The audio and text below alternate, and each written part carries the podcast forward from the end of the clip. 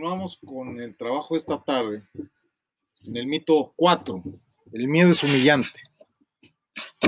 Primero que nada, quiero dar un agradecimiento a todos los que nos siguen en vivo, o ya sea a través del podcast, en Anchor FM y en IMER, Instituto Mexicano de Radio, es un as possible, por todas sus repetidoras. Doctor B y Armando Soluciones Pro es un programa de radio que hacemos pensando en la arquitectura espiritual del desarrollo organizacional del sector social. El mito número cuatro, continuando con la charla de esta tarde, nos dice que el miedo es humillante. La gente piensa que si cierta acción es correcta, debería hacerla. Pero el simple hecho de que es correcta es lo que los motiva a hacerla y no por el miedo a las consecuencias de no hacerla. Parece humillante actuar en base al miedo, pero es real. Al final es coercitividad social y miedo al castigo lo que hace que hagan lo correcto. Idealmente deberíamos hacer lo correcto por el solo hecho de que es lo correcto, ¿verdad, Víctor? Y deberíamos de evitar lo que no es correcto e independientemente de cuáles sean las consecuencias. De hecho, nuestros sabios dicen quien sirve a dioses porque busca una recompensa o para evitar el castigo es un mal sirviente. Y Hashem ya tiene tiempo con sirvientes alados. Hashem o Hashem. si eres así, estás sirviéndote solamente a ti mismo. Nos caemos siempre en el maniqueísmo y es verdad, hoy, aquí y ahora, hacer el mal no solo es más beneficioso, sino es muy reconocido y rentable. Entonces, ¿Por qué hay una mitzvah especial de temer a Hashem? ¿No deberíamos obtener toda nuestra motivación de nuestro amor a Hashem? Bueno, dirán algunos, ¿quién es Hashem? Dejémoslo por ahora como que es el nombre de lo innombrable, de nuestra inteligencia creadora universal, única, eterna, perfecta, furiosa, iracunda, violenta. Y shalom, shalom, shalom, shalom, de verdad. Dicen que alguien que sirve a Dios por amor está en un nivel mucho más alto. ¿Dónde? y deberíamos esforzarnos para hacer lo correcto. Además, insisten simplemente porque es correcto y no porque te va a llevar al cielo. Y por desgracia, os informo, el cielo está en la tierra y en esta vida y no hay otra. Y por desgracia, en esta vida está el infierno casi para todos. Pero también tenemos que ser realistas. El amor suele ser una motivación insuficiente para hacer el bien. Si recibir un pago de 200 mil pesitos te ayudó para ser más efectiva y para hacer lo correcto, es mejor que tomes el dinerito y hagas lo correcto. Y si ya tomaste el dinerito, sigue haciendo lo correcto. Imagínate que hay un programa que acoge a quienes no tienen hogar en un albergue comunitario. Idealmente deben de hacer esto de forma gratuita, pero si ofrecen 100 dólares por cada persona sin hogar homeless que lleves al albergue comunitario, probablemente llevarías mucha más gente. ¿Acaso la recompensa te corrompió? no ser algo parecido a lo que sucede con los médicos hoy que diagnostican COVID al que se deja y a quien se apendeja, ¿verdad? No, simplemente da motivación más fuerte para hacer lo que sabían que era correcto. Y hay una cosa más que debemos considerar. Es probable que el hacer algo por temor te lleve eventualmente a hacerlo por amor. Ahí estoy yo atrapado, haciendo lo correcto por amor y en realidad es por temor. Bendito, bendito, Baruch Hashem. El reflejo del dolor. Todos nacemos con la capacidad de sentir dolor. Si nos clavamos una aguja o nos quemamos con fuego, retraemos nuestra mano de forma instintiva. Pero alguna gente nace sin una sensibilidad al dolor, umbral alto o bajo, tiene o adquiere. En mi caso, por una lesión neurológica permanente, como muchos, yo no sentimos nada si ponemos nuestras manos al fuego o contemplamos heridas autoinfligidas o la bendita emuná nos hace arder. Podremos incluso, como decía en unos podcasts nuestro queridísimo Santi, nuestro queridísimo JL y nuestro queridísimo David Parceriza, podríamos inclusive auto incinerarlos por el calor de la emuná que hace arder nuestra piel? Seguro, es seguro que sí, seguro. Y seguro es que es agradable no sentir dolor, pero los que no sentimos dolor físico, o tenemos el umbral distinto y sentimos poco dolor físico, estamos en constante peligro, pues sentimos dolor en el alma. Creo que se equilibra esa sensación o esa sensibilidad física. Cuando perdemos la sensibilidad física, elevamos la sensibilidad de nuestra emuná, de nuestra neshama, de nuestro espíritu, de nuestra alma. De verdad, yo podría poner mi mano en el fuego, créanme, y decirles, huele algo quemado, ¿no? ¡Ey, es mi mano! De hecho, la última vez que estuve en Cuernavaca y me corté por accidente, recordarán por allá un par de personas, yo mismo, y no les doy los nombres por medidas de seguridad y por ser datos sensibles y porque no me contestan el teléfono. ¿Por qué tendría que mandarles saludos si no me contestan el teléfono? Y son de mi familia. Dios mío, Dios suyo, dioses suyos. Baruch Hashem. Yo mismo me autoautoricé en esa ocasión la herida sin anestesia. Y créame, nunca es demasiado tarde. Con una vela me autocautericé ¿eh? y no sentí dolor. Pero el dolor es esencial para nuestra supervivencia y algunos dicen que es el propósito de temer a sus dioses, de mantener en mente las consecuencias de todo. El dharma, el karma, dharma y karma, no es el objetivo de la vida, sino que es un medio para conseguir un fin. ¿Y quién tiene el fin de hacernos temer por dolor? ¿Quiénes nos hacen temer por enfermedad o por dolor? quiénes son, quiénes. Nos ayuda a pensarlo dos veces antes de insultar a alguien o de gritarle a nuestros padres o tratar de hacer justicia cotidianamente con mi ticún, ¿verdad? Imagina que estás hablando con alguien y de pronto la persona comienza a hablar chismes. Ups, la shonjara. Hashem, tú sabes, Baruch tú sabes que está mal escuchar incluso, pero evalúas. Quizás me debería quedar acá por respeto unos minutos, piensas, ¿no? Pero si alguien estuviera dispuesto a pegarte con un palo en la cabeza cada vez que escuchas chismes, dirías inmediatamente, lo siento, yo me voy de aquí, ¿verdad? No comenzarías a hacer cálculos, simplemente harías lo correcto. El miedo al castigo es como el reflejo del dolor. Evita que hagamos cosas que nos dañarían más adelante. A mí, en lo particular, no me ayuda a llegar a donde quiero estar, pero cada quien debe saber lo que quiere y a dónde quiere estar. Y si es necesario frenarse por el miedo al dolor, por miedo a la soledad, por miedo, hay que jalar el freno de mano, Dr. Big. Hey, hold the brake, man. Uniendo todas las piezas. Otra meta muy importante en la vida es tener claridad. Hoy tuve una discusión estúpida con mi esposa que me preguntó inoportunamente además, cuando estaba tratando de cocinar algo pasadas las 5 de la tarde y en ayunas desde ayer. Yo estoy viviendo en mi realidad y me pregunta de forma poco clara, sin claridad, por supuesto. Algo así como, ¿cerraste con doble llave la puerta? Mi respuesta debía ser, ¿no ves que estoy cocinando muerto de hambre y tú me preguntas viéndome adentro y a sabiendas de que solo se puede echar llave doble desde afuera, que si corre, que si cerré con doble llave? En fin, se fue furiosa, ya regresó. Dice que no hay vuelta atrás. Uy, qué miedo, qué miedo. Espero el divorcio con su abogado o a las feminazis, o a mis cuñadas, o a mi concuño, o a la policía municipal, o a la fuerza civil, o a los parientes en discordias para que le hagan la mudanza de nuevo. Uy, qué miedo. Mi realidad existe objetivamente, fuera de la suya. Y su pregunta no fue clara en mi propia percepción subjetiva de ella, por supuesto. Y de su pregunta, por supuesto, hubiese sido mejor responderle, de verdad no entiendo tu pregunta, ¿qué deseas? Como ella siempre hace, me duele la cabeza. O me siento mal. Pues así, no entiendo tu pregunta, ¿qué deseas? Esa es la respuesta adecuada. eso no es la respuesta adecuada desde el amor, esa es la respuesta adecuada desde la sociedad conyugal, que apesta, por cierto.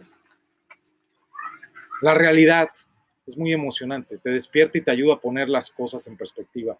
Imagina a alguien que es adicto a la nicotina. ¿Cómo puedes motivarlo para que deje de fumar? Muéstrale una radiografía de sus pulmones llenos de alquitrán.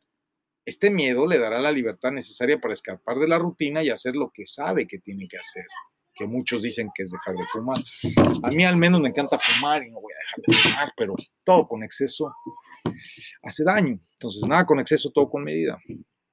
El tabaco es medicinal. Yo fumo puro y es medicinal. Estoy esperando aquí a mi amiguito Rubén, a ver si trae el purín, pero no creo. No creo que lo vaya a traer porque ya me pasó la quiniela y, pues ya no hay más. O sea, no podemos estar este, pidiéndole peras al, al Olmo. El amigo Rubén, hombre, tan buena persona que es mi compadrito. Pero bueno, pues no está de más preguntar. Capaz que me acordé ahorita. Y tal como a ti te motiva el miedo, haz lo mismo por tu familia, por tu comunidad y por toda la humanidad. Pero yo no hago por mi pequeña familia nada, ¿verdad? Soy un asco, un mal esposo. Veo divorcio. Veo un padre que maltrató a su hija. Veo personas con depresión. Veo personas que son llevadas a un hospital psiquiátrico. Yo voy solo, lo recuerdo. me han dado de alta, ¿eh? Veo personas que se dañan unas a otras. Soy Vicente, pero también soy vidente. Soy vidente y veo esto. Vemos esto constantemente. ¿Y qué hacemos? ¿Qué hacemos? Pues, pues nada, no hacemos nada. Lo que hacemos es seguir adelante creyendo que esto es normal, que no pasa nada, que, en realidad, que en realidad, que en realidad actuamos como, como avestruces, ¿verdad? Vemos, pero no vemos. Decimos, no me va a pasar a mí, yo nunca voy a abusar de mis hijos, no me va a pasar a mí, yo nunca voy a estar deprimido, no me va a pasar a mí, yo nunca me voy a divorciar. ¿Y realmente crees que eres diferente? ¿Crees, ¿Crees tú que eres diferente al señor que se quedó sin trabajo esta mañana? Hola, mi amigo, ¿cómo estás? Me estaba acordando de ti porque preguntaba ¿Será que vio de pura chiripa si hay puros? No creo, ¿verdad? no, ni me acordaba. ¿no? ¿no? te acordaste. Yo sí, ahorita me acordé, dije, ay, un cigarrito, un purito, pero no, pura madre, me voy a ir así, a dormir al rato. Pero bueno, mañana será otro día y mañana será que, que lo trataré de, de conseguir. Si tú pasas por ahí, te lo encargo. Y si no, pues este, pues, pues. pues ya el jueves que vayamos a Monterrey, Dios mediante va, Dios primero. A eso se le llama ser realista. ¿Eh? Bueno, un abrazo, que pases bonita noche, Rubén. Gracias a ti. Hasta luego. Bye, bye. Ser realista. También te puede pasar a ti, también a ti, Rubén. Donde sea que veas una tragedia, aprende a evitarla. Si escuchas que alguien fue asaltado en cierto lugar, no vayas por ahí. Le digo a mi esposa, no, nos vamos a ir a México vía Linares, ahí está muy peligroso. Ah, no, es la ruta más buena, la más barata, la más rápida, no importa, lo que sea. Yo ya extraje la lección, hay que ir por autopista, con seguro, donde hay Guardia Nacional, no voy a meterme a carreteritas de mierda, ya lo hice una vez en Quintana Roo, ella iba conmigo, ya se le olvidó. Desgraciadamente, con tal de llevarme la contraria, quiere que vaya vía Tampico y después por la Huasteca de Hidalgo, ¿no? Seguro. En fin, cuando veas un divorcio, ten temor a la posibilidad de que esto te podría pasar a ti. Eso se llama ser realista. Claro, esta tarde vi llover, vi gente correr y no estabas. Ay, qué bonita canción cantaba Manzanero, ¿verdad? Pero es muy fácil ver llover y no mojarse. Claro, vi el divorcio de mi cuñada y ahora sé volverá a casar con él mismo del que se divorció. Entonces, claro está, yo vi ese divorcio de mi cuñada, pero ahora se va a volver a casar con él mismo. Entonces, sé de qué va la película, sé por dónde vienen los tiros. Y lo mismo aplica al pueblo de Israel y a nuestra Sefarat, ya que en Israel, 1977, todos sabíamos que el Estado de Israel peligraba con ser borrado del mapa. Entonces, los Yudim se acercaron a las organizaciones que apoyaron a Israel y ofrecieron ayuda, dinero, tiempo, contactos, activismo, armas. El miedo, la amenaza, los llevó a darse cuenta de cuánto les importaba en realidad nuestro Estado-nación israelita, que acabamos de celebrar el cumpleaños, ¿verdad?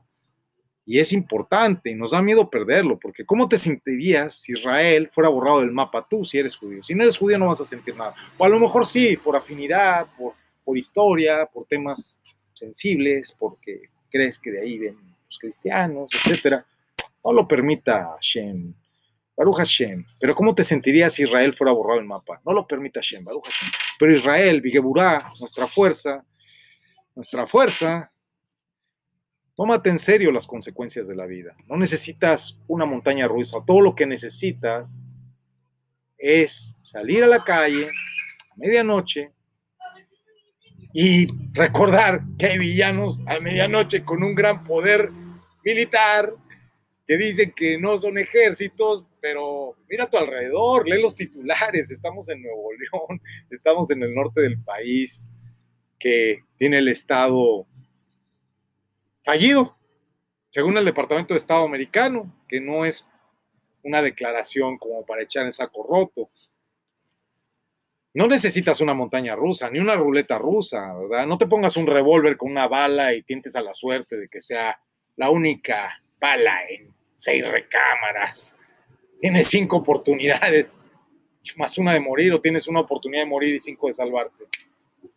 Eso es un revólver Smith Wesson, señores. Es un mundo amenazante, lleva el miedo y lleva el miedo contigo. El miedo es portátil y utilízalo. Te recomiendo que utilices más el miedo que tu móvil, que tu teléfono inteligente. Lleva el miedo contigo, es portátil, no usa baterías ni se tiene que recargar. Y utiliza el miedo. Utilízalo como un motivador para alcanzar la grandeza, porque el miedo, el miedo es un camino a la sabiduría. El miedo es un camino a la sabiduría y estamos en vivo por Anchor FM y Instituto Mexicano de la Radio, en vivo desde Montemorelos, Nuevo León, en Doctor B. El minuto 16 con 33 segundos. Ahora, les cuento para terminar por qué el miedo es un camino a la sabiduría. El miedo te ayuda a hacer lo correcto y no lo que la sociedad considera que es correcto. El miedo te hace entrar en contacto con tu propia moralidad. La muerte es el miedo más potente. El miedo te ayuda a utilizar tu libre albedrío. Pero, de verdad, ten miedo de una vejez sin sentido. Por esta razón, y muchas más, es que voy a llamar a una niña que de verdad se merece esta llamada. Ojalá nos conteste. Porque yo sí temo y tengo miedo a una vejez sin sentido. Y hago lo propio con esta criatura del Señor. Hola, Hola pequeñuela, ¿cómo estás? ¿Qué me, ¿Qué me cuentas? ¿Estás cansada? porque todo el fin de semana he estudiado igual que el, la, el fin de semana pasado y ya tuve que estudiar. Y ¿Por qué estudias tanto? ¿Le tienes miedo a la ignorancia o qué? ¿O le tienes miedo a la pobreza? ¿Le tienes miedo a la pobreza? Ni una ni no, otra. Una, ni otra, sino que tengo pruebas y las pruebas muy difíciles tengo que estudiar. Ah. Ok, pero no es que tengas miedo. No. Te, platico que el miedo es algo bueno también. El miedo es un camino para ser sabios. ¿Sabías eso? Sí, sí, sí, es bueno. ¿Por qué crees que el miedo es bueno? Dime. Porque aprendes a superar lo que le tienes favor. Ok. Después, como que después ya no le tienes miedo y sí, sí sé, pero no sé explicarlo. No sabes expresarlo en las palabras correctas. Lo que pasa es que te falta leer más. Cuando leas más, tu vocabulario va a ser más grande. Pero si lees poquito, tu vocabulario es chiquito. ¿Eh? Pero papi, yo no leo poquito, leo bastante. No, lees poquito. Yo ya no leo nada desde hace años, pero ya escribo también libros. Yo tengo mis libros que he escrito, llevo dos, ahora voy por el tercero. Ahorita estoy en el cuarto capítulo de mi libro, El Poder del Asombro, y eh, ahora, esta tarde, eh, terminé de hacer la glosa del quinto capítulo que se llama Dominando el Miedo. Y el miedo, ¿cómo crees que se dice en hebreo miedo? No tengo ni la menor idea. Ira, ira, o ira, ira. como la ira. Ira es tener miedo o ver peligro. Eso es. Y el miedo negativo nos debilita, pero también hay miedo positivo. Y hay que temerle más que nada la falta de sentido en la vida. Entonces, si a ti te da sentido en la vida estudiar y esforzarte, sacar buenas calificaciones y que tu papá de vez en cuando te felicite porque eres muy buena estudiante, pues entonces tu vida tiene mucho sentido, ¿verdad? Pues sí, la verdad a mí no me da miedo que me vaya mal, ¿no? De hecho, yo sé que me va bien me va a ir bien porque yo me esfuerzo para que me vaya bien. Entonces yo no tengo miedo a una prueba, sino que yo estudio para esforzarme, para saber más. no estudio tampoco por obligación, porque si uno estudia por obligación no te vas a aprender las cosas. Correcto. Estudio por mí. Y son las 10 de la noche, son las 10 de la noche en Chile con 5 minutos. ¿Ya te vas a ir a dormir o todavía tienes tiempo de platicar con tu papá? No, todavía tengo tiempo. De hecho, últimamente me estoy acostando once y media. Entonces es mejor hablarte estas horas. Sí, Bueno, porque yo estudio hasta como a las ocho, ocho y media y después ya no porque me da pues sí. Si no me quedo, no, no puedo dormir más ahora porque si me duermo, o sea, si me acuesto, o sea, voy a tener los ojos abiertos todo el rato. Pero no te aburres, ¿no? ¿O sí te aburres todavía? No porque veo series. Ah, bueno. Yo no me aburro, yo solito me entretengo, hasta sin series. Tú sabes cómo soy yo. ¿Eh? Ah, por ello, ¿eh? Arre. Pero lo que pasa es que yo lo hago porque, como sé, eh, porque después de tanto estudiar, eh, necesito como distraerme. Entonces, por eso lo hago. Pero yo, yo, yo hablé ayer algo que debía de haberte interesado y que fue sí. ayer domingo hablé algo que debía de haberte interesado, pero no lo escuchaste, ¿va que no? Ah, pues es que ya tengo muchos episodios, ¿ya viste mi podcast nuevo? La foto de perfil. No, tengo un podcast en Anchor FM. No, no. Como Oh. la canción. No, no, tengo un podcast en Anchor FM, en una estación de radio y se ponen podcast en, en internet, en todo el mundo y está en, en el instituto. Ah, de un minuto y un segundo. No, ya tengo otro. Ahora tengo uno, pues ayer, por ejemplo, una charla que duró tres horas. Ahora tengo una que dura hora y media. Al rato tengo que hacer una que dure una hora y así estoy. Estoy haciendo mis programas ahora para el Instituto Mexicano de la Radio, as soon as possible. Doctor B se llama el programa. Y yo te quería decir lo que quiero que pongan en mi tumba. ¿Puedes apuntarlo? Sí, porque cuando me muera, ¿qué tal que me muero hoy? Y mañana nadie va a saber qué poner en la tumba. Entonces, alguien tiene que poner algo en mi tumba. No, yo quiero que diga así. Aquí yace el pendejo más inteligente de sus zonas. Yace bien en Ganeden riéndose de sus sombras. Como. Es mi epitafio. Aquí yace el pendejo más inteligente. Aquí yace el pendejo más inteligente de sus zonas. Y hace bien en Ganeden riéndose de sus sombras. Tic tac, tic tac, tic tac, tic tac. También quiero que diga tic tac, tic tac. Exacto, como el cocodrilo de Peter Pan, que se tragó el reloj. Eh, bueno, pues sí. Oye.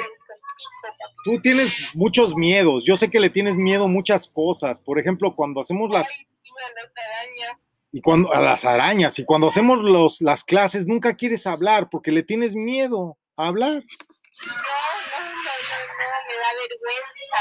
Vergüenza, ¿por qué? Si lo haces muy bien. Mira, Porque yo no conozco a, la gente, entonces. Entonces imagínate, imagínate tú que estamos maximizando tu oportunidad porque algún día le vas a rendir cuentas a alguien, ¿no? A la Matrix, dicen, a la Matrika Shakti, ¿verdad? Y yo le voy a rendir cuentas también a la Matrika Shakti, dicen los hinduistas.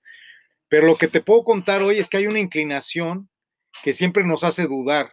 Se llama Yetzer Hará. Y la Yetzer Hará te puede decir, no, no lo hagas porque qué vergüenza, qué, qué, qué terrible. ¿Y qué tal que estás tú no utilizando tus capacidades y tus habilidades porque te da pena, te da vergüenza? ¿Qué es lo que te detiene? De hecho, me pasa las clases últimamente por, porque mi profesora jefe es muy buena. Ella me, me ha hecho como participar, Sí, porque antes yo sabía y me quedaba callada. ok. Ahora sí sé, al tiro opino. Ok. O sea, todo el rato estoy abriendo el micrófono, tan, tan así que la profesora ahora tiene que preguntar por nombre, porque a mí ya no me pregunta porque sabe que yo sé. Ok, pero ¿por qué tú le tienes, por qué tú le tienes como, como vergüenza? Si no, realmente no tendrías nada de qué avergonzarte. O sea, ¿por qué? O sea, es como un, como un miedo que tienes. Me da vergüenza. Pero ¿por no, qué? O sea, tal vez miedo a equivocarme. miedo al error. ¿No? Pero no, hombre, no deberías de tener miedo. La verdad, este, ay, ¿cómo te lo puedo decir? Pues es que, mira, yo pienso que hay varias cositas que en realidad son lo que nos hace tener miedo, pero ninguna de esas cositas vale la pena porque te está frenando. O sea, tú te estás frenando a una, a una experiencia que deberías de, de darte la oportunidad, porque si no pierdes el miedo al pánico escénico o el miedo al qué dirán, tú vas a estar como, como siempre teniendo esa limitación. Tú te estás limitando, o sea, tú te estás quitando la oportunidad de que otras personas disfruten de tu voz, que es muy bonita. Tú no, desde no, imagínate si oye bonita tu voz y estás lejísimos, estás hasta Chile, ¿no? Y, y, y, y es bonita tu voz, entonces, ¿por qué, por qué tú, por qué tú no lo aprovechas? Porque tienes miedo. ¿Y por qué tienes miedo? Pues porque algo te pasó, algo te hicieron. Entonces, yo quería aprovechar el día de hoy, yo quería aprovechar el de hoy para decirte que hoy se te va a acabar ese miedo, porque yo ya lo decidí y necesitamos en, me quedan nada más dos minutos con 50 segundos a partir de ahora para que se te quite ese miedo. Y el miedo se te va a quitar si entiendes que el miedo es doloroso, porque lo que tú tienes es un dolor y un miedo al ridículo, y es una contradicción. No vale la pena que tengas miedo, porque no te va a causar ningún dolor. ¿Qué, qué dolor te va a causar? Debes de quitarte el miedo, porque ahora hay otra cosa, el miedo te paraliza, o sea, te da tanto miedo que no eres capaz de hablar, ¿verdad? Como has hablado ahorita conmigo por teléfono. Te paralizas. no, no me pero no puedes hablar en público. Entonces, el miedo es perjudicial cuando tú no le haces frente, porque tú le tienes que hacer frente. Tú le tienes que hacer frente. Me pongo roja, Ok. muy roja y me río. Bueno, tú puedes aceptar un reto conmigo o no puedes. ¿Crees que es demasiado esfuerzo o crees que es imposible para no intentarlo? Si no quieres, no lo intentamos, pero yo digo que vale la pena que lo intentes. Sí puedo, pero me va a costar. Pero el miedo te, te está haciendo perder libertad. O sea, tú, tú el problema es que La verdad,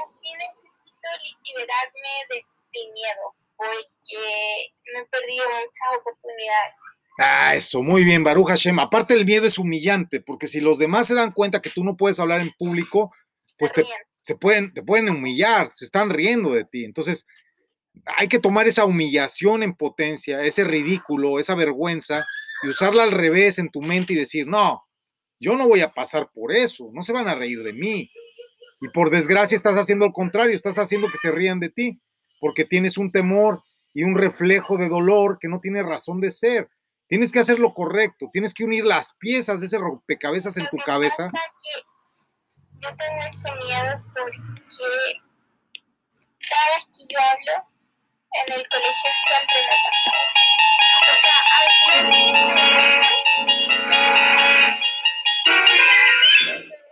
Estamos viajando hacia una dimensión distinta a la del mundo de la visión y del sonido. El reino maravilloso de la imaginación. La dimensión desconocida. ¿Tú escuchaste eso? ¿Escuchas esto? estaba hablando contigo. Discúlpame, por favor. ¿Sale? Nos vemos. Oye, me escucha, pero